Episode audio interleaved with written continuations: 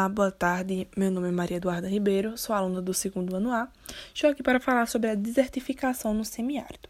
Bem, o semiárido brasileiro, o período de estiagem é sazonal. Todo ano, a vegetação perde as folhas e assume o visual esbranquiçado, que é para evitar a perda de água. Com uma semana de chuva, tudo volta a ficar verdinho.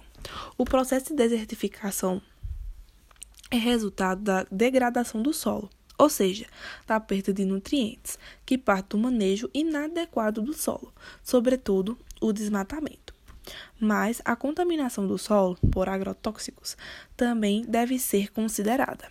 A desertificação é um dos principais problemas do semiárido brasileiro e atinge, segundo dados do Ministério do Meio Ambiente, 200 mil quilômetros totalmente degradados. Se juntarmos aos 400 mil quilômetros, onde este processo é mais moderado, são 600 mil quilômetros de terras inadequadas para agriculturas e outras finalidades. Esses núcleos se revelam como resultado do mau uso dos recursos naturais e o manejo inadequado da terra, provocando este problema.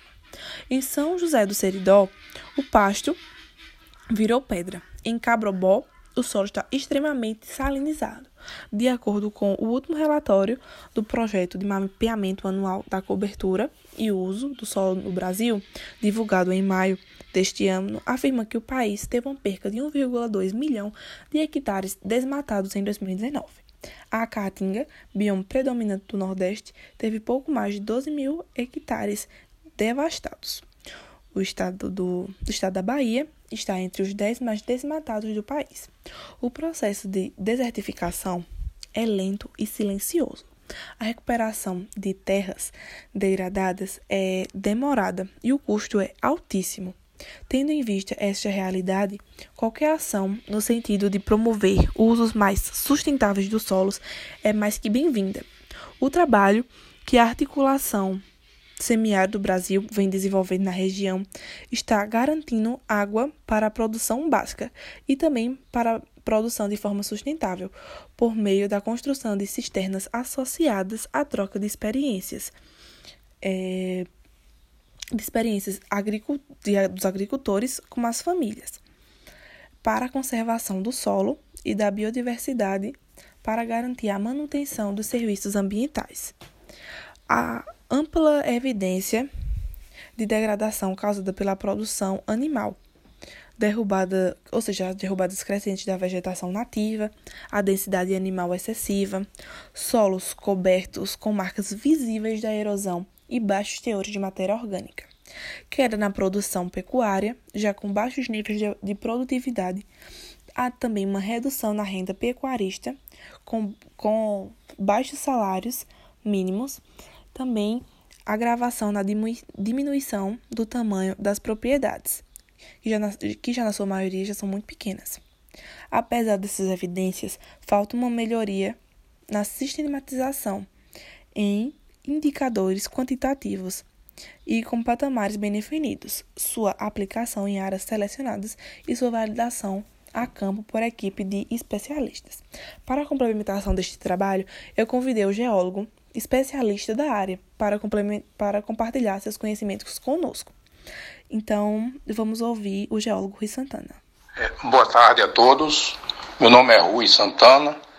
Eu sou geólogo Estou na Paraíba desde 1987, trabalhando na área de perfuração de poços por uma firma, uma empresa do governo. Então, atendendo à solicitação da colega de vocês, Maria Eduarda Ribeiro, eu optei por falar um pouco sobre a desertificação no semiárido. Por que isso? Porque em 2005 eu fiz uma especialização, um curso de especialização em gestão e análise ambiental pela Universidade Estadual da Paraíba e meu tema final foi justamente o estudo do processo de desertificação no município de Parari, que fica na região do Cariri Ocidental do, do estado. Então, seria bom, antes de mais nada, falar que o clima semiárido ele tem umas características bem marcantes e é, podemos dizer que são os baixos níveis de umidade, as chuvas irregulares anuais, causando um prolongado tempo de estiagem, com seus rios e riachos intermitentes. Além disso, seus solos são rasos, a vegetação arbustiva e com característica de cactáceas, além da forte insolação, e isso que caracteriza o bioma caatinga, que apesar de ter a sua degradação é, contínua, mas é um ambiente amplamente rico, tanto pela sua vegetação, como pelo próprio animal que, que lá sobre, consegue sobreviver. Bom, essa degradação das terras, ela, como eu falei, ela é causada pelo clima e pelas ações fortes do, do homem. Né? O homem é, é quem normalmente acaba com toda a, a beleza que a natureza proporciona. Essa desertificação ele pode ser atribuído pelo aumento da população humana com suas atividades pecuárias e que através do desmatamento para iniciar as atividades agricultáveis degrada as terras deixando o solo exposto. Essa exposição é, se acentua com o tempo, causando o empobrecimento da terra, com a perda de seus nutrientes, e como a região da Caatinga não chove periodicamente, a tendência é o aumento da desertificação.